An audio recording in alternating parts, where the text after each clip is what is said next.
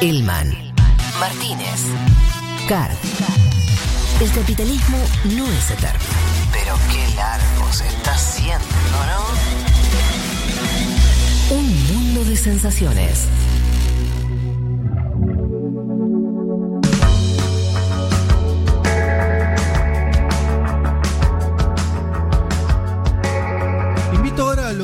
Los oyentes, a las oyentas, a que si tienen una compu cerca, agarren Google Maps, también desde el teléfono, eh, y pongan, si pueden hacerlo, eh, Isla 25 de Mayo.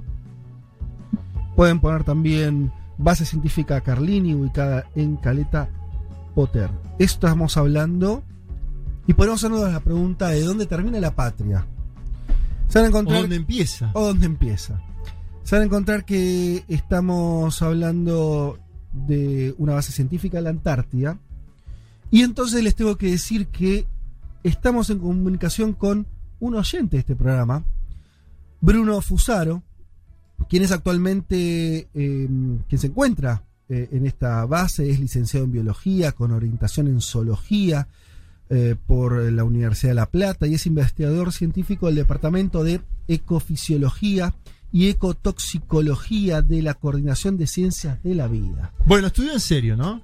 Bruno, ¿estás ahí? Bruno. Hola, ¿cómo están? ¿Me escuchan bien? ¿Qué tal, Bruno? Perfecto, te escuchamos, no sé si hay un poquito Hola. de delay o no. Sí, parece que hay un poquito de delay, pero ahí va... va- Puede, ¿Hola? puede ser que haya Sí. un poquito de delay. Sí. Estamos con bastante viento acá y eso hace que la comunicación por ahí no sea la mejor. Mira, la comunicación se escucha bárbaro, se escucha perfecto. Lo único que tenemos es algunos segundos entre que vos nos escuchás y, eh, y sale tu voz, pero lo vamos a solucionar con paciencia. Esto es simple.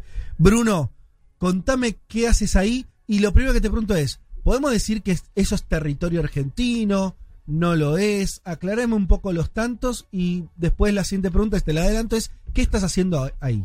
Bueno, con respecto a lo de si es territorio argentino o no, es una de las eh, preguntas clave para todo lo que es la Antártida.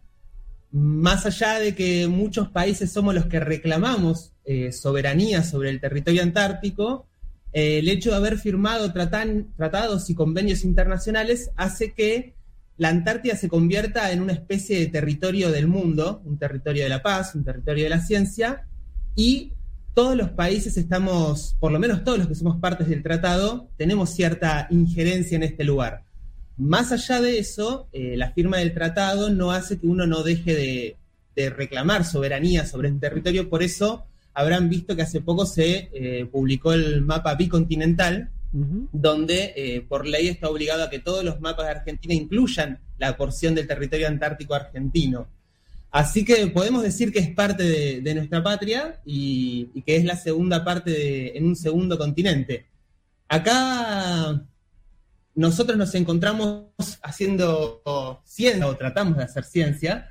eh, y en mi caso, particularmente, yo trabajo con enfermedades en aves. No sé si me están escuchando bien, si el delay se mantiene. Te escuchamos perfecto, perfecto. Bueno, genial. En mi caso, les cuento, en este momento estoy, como dijiste vos, eh, mirando hacia la caleta Potter, eh, que hay mucho viento, no puedo distinguir si llueve o es el mar que está pegando contra la ventana por el viento. Mira.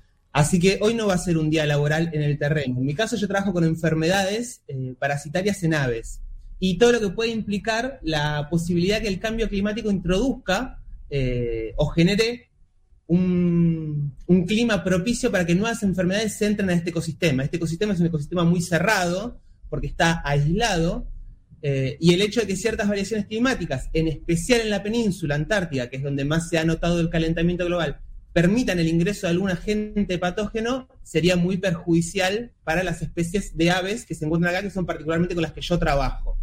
Eso sería en líneas generales a lo que yo me dedico. Bruno, ¿cómo estás? Te saluda Juan Manuel Car. Te quiero preguntar en concreto cómo es la vida, perdón, del día a día en la Antártida. Es decir, ¿cómo es un día tuyo? ¿Cómo es un día? ¿A qué hora te levantás? ¿Hasta cuándo dura la jornada laboral de ustedes? ¿Cómo socializás con gente? Si, si tenés gente cercana a la cual eh, te vinculás, porque evidentemente también la- el día de cada uno de nosotros es tener vínculos sociales, afectivos. ¿Cómo, cómo es eso? Te agrego que nos digas hace cuánto también que estás ahí eh, y cuál es la distancia o cuánto lleva el viaje desde donde estás vos hasta, no sé, Tierra del Fuego o Buenos Aires mismo? Eh, en mi caso, que yo vivo en Quilmes, estamos a 3.800 kilómetros de Quilmes. Ah. Eh, nosotros para llegar hasta acá, primero tuvimos una cuarentena en Campo de Mayo, en el área de Cascos Azules. Después tomamos un avión Hércules a Río Gallegos. En Río Gallegos tomamos un avión Hércules hacia Marambio. Y en Marambio, que está al este de la península antártica, en helicóptero vinimos a la isla 25 de Mayo, que se encuentra al oeste. Eh, fueron dos días de, viaje constante y mm, nosotros acá nos encontramos eh, en una base que está administrada por la Dirección Nacional del Antártico, que pertenece a la Cancillería, pero que es un personal eh, de las Fuerzas Armadas el que se encarga de hacer todo el mantenimiento logístico acá. Nosotros nos trae la Fuerza Aérea o nos puede traer la Armada en el verano. Y acá convivimos con todos personales eh, del ejército, hay gente de Fuerza Aérea y gente de la Armada. Y después somos un grupo de eh, 10 eh, investigadores científicos que cada uno va desarrollando las actividades en base al grupo al que pertenece. Hay gente que trabaja en oceanografía, hay gente que trabaja con monitoreo de aves, otros con monitoreo de mamíferos, monitoreos del ventos eh, marino. Y bueno, y la convivencia acá es, es particular, no deja de ser una base que tiene cierta dinámica eh, militar, pero a la vez ahí somos bastante civiles. Hay un horario para desayunar, otro para almorzar y otro para cenar en un comedor, donde por suerte nos hacen la comida todos los días, entonces es algo de lo cual uno se tiene que despreocupar. Y también es un mundo sin barbijo. Después de dos años de estar con barbijo en Buenos Aires, eh, llegar acá eh, fue maravilloso, ya en Marambio sacarse el barbijo y poder compartir mate, volver a ver caras, eh, es, es una sensación hermosa. Espero que pueda pasar eso ya dentro de poco. Bruno, ¿qué tal acá? Juan Elman te saluda. Una pregunta puede ser medio boluda, pero puede ser oritativa también. ¿Hay Tinder allá? Eh, mirá, si vos te venís con la aplicación y le pones el rango de kilómetros que corresponda, por ahí a alguien vas a enganchar. Lo que pasa es que las bases están muy aisladas unas de la otra. Entonces, nosotros acá somos 46 y no tenemos posibilidad de ir a ninguna otra base. Eh, así que más que Tinder, eh, sería mejor que empieces a mirar a, a, la gente que tengas al lado porque el Tinder no te estaría funcionando. A menos que justo uno de los 45 también lo tenga. Habría que ver. Yo en este momento no lo estaría usando. Bruno, Leticia Martínez te saluda, ¿cómo estás? Eh, primero hacerte una consulta porque dijiste que eh, no sabías si el mar golpeaba la ventana, o sea, eso no me imagino cómo es esa situación en el lugar en el que estás. Y por otro lado, también recuerdo eh, a Filmus decir que era la única escuela en la Antártida que funcionaba, que nunca cerró justamente durante la pandemia. ¿qué, ¿qué, actividades tienen en, en, ese sentido? Porque entiendo que también hay un cine, ¿qué, qué, qué se hace? ¿Qué hay en ese sentido? Eh, lo que me refería del mar en la ventana es, ¿viste cuando vas caminando por la playa y hay tanto viento que te salpica el mar? Bueno, yo lo debo tener a unos 6, 7 metros y hay tanto viento que salpica la ventana donde estoy eh, en el laboratorio. Eh, con respecto a lo de la escuela, lo de la escuela se encuentra en base Esperanza, que es otra base que se encuentra en la punta de la península antártica, una base administrada por ejército que es eh, históricamente la única base donde ha, eh, van familias y donde han nacido eh, personas de nacionalidad argentina. Eh, argentina es el único país del mundo que tiene gente que ha nacido en continente antártico. Eh, un problema para la gente del Ministerio del Interior eso. Y bueno, como hay niños y adolescentes, hay una escuela, entonces eh, se lleva adelante las actividades de forma virtual de ya sea preescolar, primaria o secundaria. Y ahora, este año que entra, va a volver a, ingresar familias de diferentes fuerzas en este caso, y es una especie de, de, de, actividad que retrotrae a un reclamo antártico muy, muy anterior. O sea, cuando se empezó a hablar de la Antártida y de conquistar la Antártida, y de, se hablaba de una cuestión de que la soberanía es poblar, entonces, bueno, por eso se empezó a llevar familias. Eh, donde estoy yo, sí hay un cine, que es un espacio del Inca, que fue inaugurado en el año 2003, si no me equivoco. Y bueno, y hay, hay diferentes, diferentes interacciones con, con, lo que es la institución del Inca. Eh, y hay años que se usa más, es un, imagínense como un galpón naranja donde adentro está la pantalla con las butacas. Eh, claro. Si pueden haber, acceder a una imagen aérea de la base, uno de los cuadraditos naranjas que puedan ver, uno va a ser el cine. Em, Bruno, eh, no, creo que no lo, no, no lo dijiste específicamente. ¿Hace cuánto que estás eh, ahí? Eh, nosotros llegamos, si no me equivoco, el 17 de, de septiembre, debemos haber llegado este año, 17, 18 de septiembre, eh, así que no es que hace mucho que estamos, pero todos los que vinimos, que somos personal científico, todos estamos repitiendo campañas, todos hemos venido ya muchas veces, eh, la mayoría eh, han venido 5, 7, 14 veces en mi caso, yo desde los 22 años que vengo a la Antártida, tengo 36, así que eh, parte de mi vida eh, se ha desarrollado en este mundo. Me, Ah, sería como un poco difícil poder separar, eh, claro, separar mi vida de la Antártida sería un poco complicado. Y he visto cómo ha cambiado todo esto a lo largo de los años, así eh, en muchos sentidos, desde cómo cada vez hay más líneas de investigación, cómo cada vez el glaciar es mucho más chico y cómo se derrite, y cómo ahora uno puede escuchar radio y antes no, no podías hablar el MCN, para los que se acuerdan del MCN. Sí, eh, Eso te iba a preguntar, Bruno. co- vo- Vos sos oyente de la radio, de este programa en particular. No sé si escuchás alguna cosa más, pero entiendo que si podés eh, escuchar la radio vía internet, la, la cuestión de la conectividad está un poco más resuelta. No sé cuánto, no sé si es algo que igual tenés que eh, usar con mucha racionalidad o si, si hay una disponibilidad más amplia ahora. Eh, ha ido mejorando a lo largo de los años. Cuando yo empecé a venir, eh, la única forma de comunicarte era por MCN, vos ponías hola, ibas, te cebabas un mate y cuando terminabas de tomar el mate por ahí te llegaba la respuesta del hola. Sí. Entonces era bastante complicado mantener un vínculo con el continente eh, de allá. Así que Pero a cu- medida cuando te daban, el- perdón, un zumbido. No, olvídate de un zumbido, no llegaba más. Eh, y ahora, por suerte, eh, mejoró la conectividad y hace unos años conseguimos que eh, se habilite la posibilidad de escuchar radio, que era hasta hace tres años creo que yo no podía escuchar radio acá y por suerte ahora sí. Y en mi caso, que escucho radio todo el día y soy bastante oyente de la Futurock, es eh, la compañía en el laboratorio. O sea, me ha pasado de estar trabajando acá y escuchar los diferentes programas de, de la radio. Así que eh, hace mucho más ameno. Y también permite que uno pueda usar WhatsApp, puede usar Instagram, eh, puede tener videollamadas, pero siempre ese, este tipo de cosas, por ejemplo, esta entrevista, yo tuve que solicitar un ancho de banda para la computadora Claro. eh, superior al que normalmente tenemos, para poder tener una comunicación que no se corte. Una vez que nosotros terminemos, se me da de baja ese ancho de banda y vuelve toda la normalidad para el resto de los usuarios. Buenísimo. Algo que dijiste me- un poco al pasar, pero profundizás si, si pues me parece súper interesante que esto que vos viste en tus años eh, yendo a la Antártida, la, la reducción de- del hielo, el avance del cambio climático. A ver, ¿podés profundizar un poco más en eso? Es súper interesante. Sí, a ver, el, tema del glaciar es algo que mm, creo que es de las cosas que uno más eh, observa de, una forma impactante.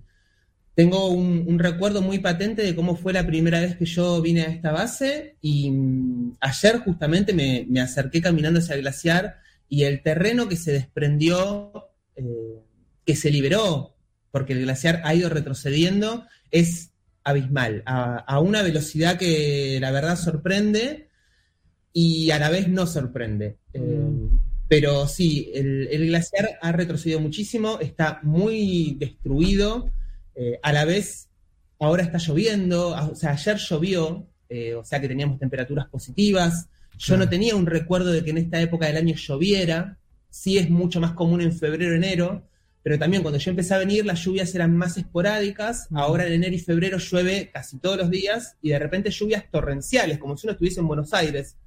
Eh, entonces esas cosas a simple vista te marcan que hay variaciones climáticas.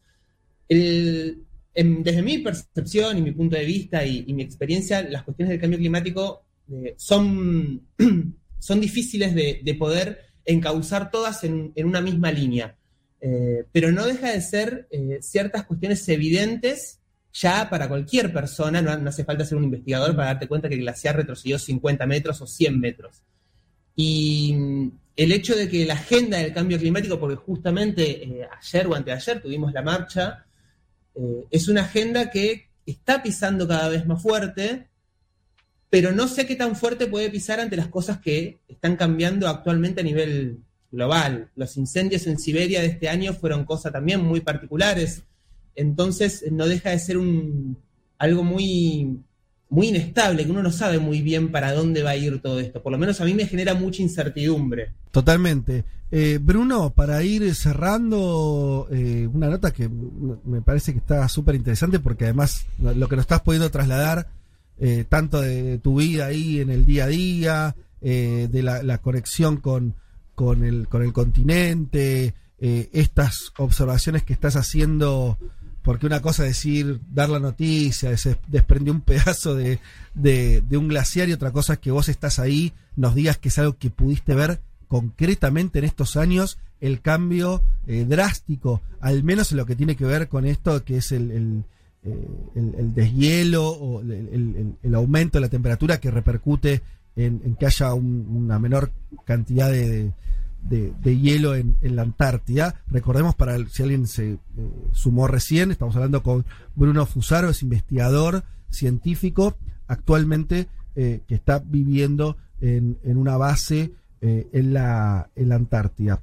Em, ¿Qué nos quiere decir algo más respecto de tu laburo en particular, que quieras contarnos, transmitirnos de tu investigación, de, una, de alguna proyección hacia adelante que nos quieras hacer de cómo ves la importancia de tu laburo, de lo que estás haciendo ahí, porque entiendo que más allá de que hay condiciones de vida, ahora tenés internet y demás, no, deja de ser un sacrificio tremendo, ¿no? Estás a más de 3.000 kilómetros de tu Quilmes natal, estás muy lejos, estás en una situación de aislamiento, obviamente, natural. Eh, ¿Por qué haces lo que haces? Eh, es, eh, es particular. Creo que la Antártida, hace poco también haciendo un video para la, para las redes del Instituto Antártico, que paso a, aprovechar para mencionarles que visiten el canal de YouTube de la, del Instituto Antártico y, el Instagram. Eh, la Antártida tiene una cosa de que o te enamora o te expulsa. Y mm, uno como estudiante de biología, por lo menos en la facultad, para muchos de nosotros, venir a un ecosistema tan natural, tan inhóspito, es, es un sueño. Uno tiene que tener en cuenta también que de todos los continentes, la Antártida recién el siglo pasado empieza a ser algo conocido. Cuando el hombre ya había descubierto todo, la Antártida era, sigue siendo un continente muy desconocido. Eh, y hay una parte del ser humano que, lleva a estos lugares. Uno hace sacrificios, uno se queda, se separa de sus seres queridos, se separa de su familia, de su pareja, de sus amigos, y a la vez eh, es tan imponente el paisaje que uno tiene acá y se da cuenta que eh, el trabajo científico que se realiza, no solo el, trabajo científico argentino, sino de la comunidad científica internacional eh, que se realiza acá en Antártida, es una de las claves más importantes para lo que vayan a ser las políticas que tengan que tomar contra el cambio climático. Eh, más allá que lo que uno hace por ahí puntualmente no, no, va a tener una repercusión hasta dentro de mucho tiempo, no es algo que uno cambie de un día para el otro, eh, pero entiende que hay un rol eh, de la ciencia muy importante acá, sobre, sobre todo por la cooperación internacional y el hecho de que la Antártida se mantenga como un continente para la investigación, para la paz y no, la, y no para la explotación de recursos, que sería lo más complicado. Entonces, eh, creo que todos somos parte de, un eslabón mucho más grande de llevar adelante eh, una política de ciencia y de convenios internacionales para que este continente se mantenga lo mejor posible. Es el termómetro del planeta, entonces no, podemos dejar que, se vaya así nomás. Eh, es, muy global y uno es una parte muy, pero muy ínfima de todo esto y, tratar de compartir lo que es estar acá eh, es, imposible no conmoverse cuando uno está acá. Entonces, lo, más posible es tratar de compartir eso hacia el resto para, para que la Antártida llegue al resto de la gente, que la mayoría de la gente no sabe lo que es la Antártida. Totalmente. Eh, Bruno, recordanos, eh, nos dijiste, nos hablaste de un canal de YouTube, de una cuenta de Instagram para seguir como el que quiera seguir más de cerca el, el trabajo que hacen. ¿Cuál es ese canal de YouTube? Y esa cuenta de Instagram? Es el canal de YouTube del Instituto Antártico Argentino. Si ustedes entran a YouTube van a encontrar el canal, van a encontrar el Instagram, si lo buscan en Google, aparece la página del instituto con todos los investigadores que somos parte y las diferentes líneas de investigación. Ahí pueden sacarse todas las dudas con respecto a lo que es la ciencia y la vida en la Antártida. Y por último, acá nos escribe Cecilia Medina, dice grande quilmenio, y pregunta, eh, nos tiramos acá una apuesta, si eh, pregunta él- ella qué es lo que más extrañás, eh, dice, ¿y por qué es el capitán del espacio? Pero dice, "Perf- porfa, pregúntele si es algo del enorme profesor quilmenio Edgardo Fusaro, profesor de ciencias naturales, gran defensor de la educación pública. Por ahí nada que ver, pero por ahí sí. Así que lo digo. Eh, sí, soy, soy el hijo de, de Edgardo Fusaro, docente de Medio Quilmes, Qué grande. eh, incluyendo al actual ministro de Seguridad, Aníbal Fernández. Así que mi viejo es conocido en Quilmes. Bueno, mira qué lindo. Eh, me me del espacio se porque viene con nosotros. supuse que algo, algo tendrías que ver. ¿Qué Y decís? nombró capitán del espacio, ¿no? El mejor alfajor del conurbano por lejos. ¿Diría de la Argentina o no? Muy bien, Juan, vos que sos del, del conurbano entendés lo que es un alfajor eh, que supera al resto de los alfajores. Eh, eh, Bruno, bueno, buenísimo. Entonces hicimos un homenaje a, tu padre. En realidad hizo Cecilia Medina, Quilmenia también ella, y a la labor de, ese, profe. Y bueno, con esto, si te parece, nos despedimos. Te agradecemos enormemente esta nota. Vuelvo a remarcar que estar allá y, y hacer ese trabajo, primero agradecértelo como un compatriota, un argentino que está haciendo patria ahí, eh, en términos más concretos también como y más, eh, más endogámicos como oyente de esta radio, tener un oyente eh, fu- de, Futurock en la Antártida Genial. no es ninguna pavada, así que te agradecemos y, y, y no sé, también es como aumentar el compromiso, saber que alguien que tiene que hacer un esfuerzo también mayor para para escuchar la radio y estar allá, así que intentaremos tenerte presente a la hora de, de intentar hacer mejor nuestro trabajo todos los días eh, y decirte finalmente que estamos a disposición para lo que necesites, necesiten desde allá, desde esa eh, comunidad científica, comunicar o que nosotros podamos ser útil de alguna manera, queda hecha la invitación y tenerlo presente también para lo que podamos ser útiles de acá en más. Buenísimo, muchísimas gracias. Gracias eh, a ustedes por, por el programa y por la radio. Eh, y les puedo asegurar que acá hay muchos oyentes de Futurock, Ah, bueno. por lo menos en lo que es el ámbito civil. Claro, Eh, nos así te- tengo que, llegar a, eh, que- vamos a, a llegar a, a la comunidad militar también, ¿eh? ¿Por qué no? ¿Eh? Pero está bien. eh, Bueno, empezamos por los científicos, ¿cómo no? Te desafío. Pero bueno, la verdad que acá somos muchos los oyentes. Sí, y, qué y bueno. bueno, no sé, calculo que algunos estarán en el comedor escuchando. Ah, hay, hay bueno. más Bueno, muchísimas gracias por la de. Futu que de Tinder, ¿no? Entonces, hay más Futu descargado en la aplicación que Tinder. Sí, sí, sí, obviamente. Bueno, un saludo a ese comedor, ¿sí? Entonces hay otros oyentes escuchando esta nota y escuchando la radio en general. Les mandamos ¿Por un qué no vamos como hizo Metallica en su momento y hacemos un programa en la Antártida, Fede? ¿Qué te parece? Mm, Seguro, pero no debe ser nada fácil, me imagino, ¿no? No debe ser nada fácil, pero ¿quién te dice una vez que pase la pandemia? Tampoco es imposible, me decís. Tampoco es imposible. Ganemos las elecciones primero y después Ah. vemos cómo hacemos. Bueno, dale, dale, paso a paso. Bueno, Bruno, eh, Bruno Fusaro, eh, te vuelvo a presentar, eh, eh, que al- te, te encontrás ahora en el Instituto, Instituto Antártico Argentino, licenciado en Biología, con orientación en Zoología de la Universidad de La Plata, investigador científico del Departamento de Ecofisiología y Ecotoxicología eh, de la Coordinación de Ciencias de la Vida. Te mandamos un abrazo enorme desde esta mesa de un mundo de sensaciones y hacemos entonces extensivo un saludo al resto de la comunidad científica con la que estás ahí eh, conviviendo en la Antártida. Saludos desde acá. Saludos a ustedes. Un abrazo. Federico Vázquez, Juan Manuel Carr, Leticia Martínez y Juan Elman. Un mundo de sensaciones. De la invención de la rueda a las stories de Instagram.